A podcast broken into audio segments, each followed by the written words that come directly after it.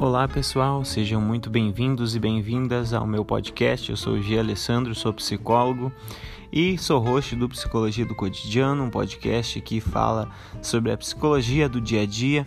E agora estou inaugurando esse outro podcast aqui, onde eu vou compartilhar é, ideias e conhecimentos acerca da psicologia para quem quer montar uma empresa, para quem quer montar um projeto ou para quem já tem e precisa liderar, gerir pessoas, trabalhar com grupos, enfim, toda a psicologia por trás de você gerir um projeto, de você gerir um grupo, de você gerir uma empresa.